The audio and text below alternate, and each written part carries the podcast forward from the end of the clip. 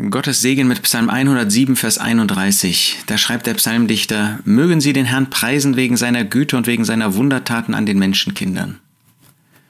Der Psalmist, der mit diesem Psalm das fünfte Psalmbuch, das fünfte von fünf, eröffnet, er spricht hier von einer Schiffsreise.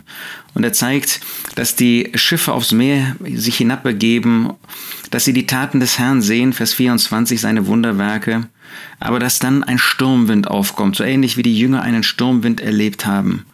Und dann fahren sie hinauf zum Himmel, sinken hinab in die Tiefen.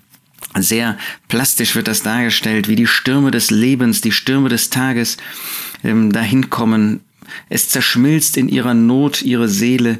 Sie haben Angst angesichts dieser Lebensumstände. Kennen wir das nicht?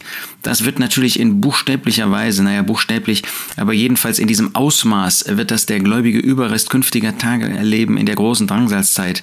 Da wird es äh, auf einmal nach oben gehen, da werden sie Hoffnung haben und da werden dann furchtbare Drangsal am nächsten Tag folgen. Sie taumeln und schwanken wie die Betrunkenen, nicht weil sie betrunken sind, sondern weil eben die Nöte so groß sind, dass sie nach links und nach rechts zu gehen suchen und es nicht können, wie auf einem Schiff, wo man festgehalten ist und nicht weg kann und einfach festgehalten ist in diesen furchtbaren Umständen, wenn der Wind und der Sturm und das Unwetter kommen. Sie schreien zu dem Herrn in ihrer Bedrängnis und er führt sie heraus aus ihren Drangsalen.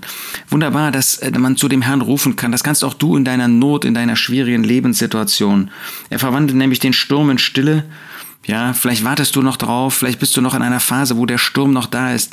Aber du kannst vertrauen darauf, der Gott der Gnade, dein Gott, der Herr Jesus, er wird wirklich Stille auch herbeiführen. Es legen sich die Wellen. Und dann freuen sie sich darüber, dass sich alles beruhigt und dass Gott sie in den ersehnten Hafen führt. Wir warten darauf, dass er uns an das Ziel führt. Aber schon heute erleben wir das, Tag für Tag, dass er uns hilft in den Lebensumständen. Und was ist dann unsere Reaktion? Mögen Sie den Herrn preisen wegen seiner Güte. Diese Güte, die jeden Tag aufs Neue kommt, wegen seiner Wundertaten. Hast du das nicht erlebt, wie er in seinem in seiner Liebe, in seiner Barmherzigkeit Wunder tut, dass er auf einmal eine Veränderung herbeiführt, die du nicht erwartet hast? Vielleicht wartest du schon lange darauf, aber schau einmal zurück, dass er dich noch erhalten hat, dass du nicht aufgerieben bist.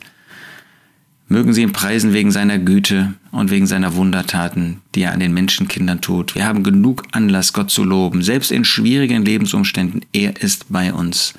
Ja, wollen wir diesem Psalmisten folgen?